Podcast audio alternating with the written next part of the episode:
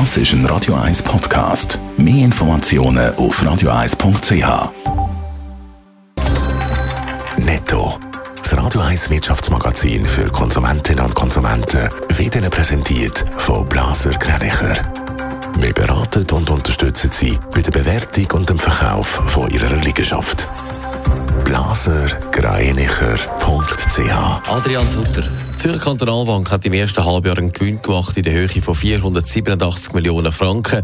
Das ist der zweithöchste Wert in der Geschichte der Bank. Weiter ist das Kundenvermögen um mehr als 8% auf fast 400 Milliarden Franken gestiegen, wie die ZKB mitteilt hat. Gesundheitsminister Berset hat seine Aussagen zum möglichen Einsatz vom Covid-Zertifikat am Arbeitsplatz präzisiert. Es geht lediglich darum, die Möglichkeit zu schaffen für Unternehmen, die das wollen. Gewisse Unternehmen hätten das gern zu ihrem Schutzkonzept besser anpassen, hat er betont.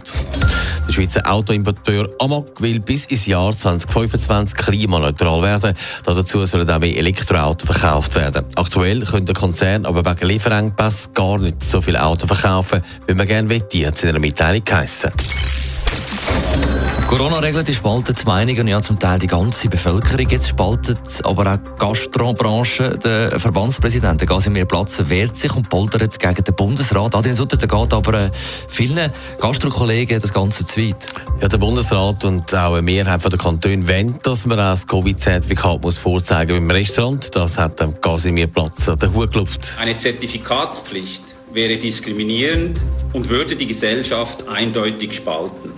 Kommt hinzu, dass dadurch in der Gastronomie massive Umsatzeinbußen entstehen würden. Das sehen aber viele andere Gastronomen anders. Der Blick hat eine ganze Schwette von Restaurantbetreibern, die sich distanzieren von den Aussagen von GastroSuisse.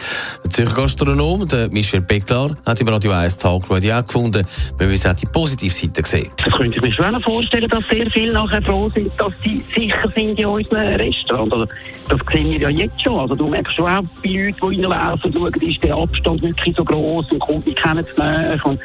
Also ich könnte mir schon vorstellen, dass das auch positive Auswirkungen hat. Es hat gute und schlechte Seiten, aber man kommt nicht weiter, wenn man nur immer Schlechte sieht. Aber eben, der Michel Beckler ist nicht der Einzige, der findet, man soll aufhören zu jammern. Ja, im Blick sagt der Chef vom Hotel Platzhirsch in Zürich auch, äh, finde ich, der Gastro-Präsident drückt ein bisschen zu fest auf die Mitleiddrüse. So arm und benachteiligt sei die Branche gar nicht. Auch der Hotelverband ist zwar in Sachen Zertifikat eher kritisch, aber schießt weniger scharf gegen den Casimir Platzer. Aber man verfolgt eher die Politik von der konstruktiven Lösungen, hat es geheissen. Netto. Das Radio 1 Wirtschaftsmagazin für Konsumentinnen und Konsumenten.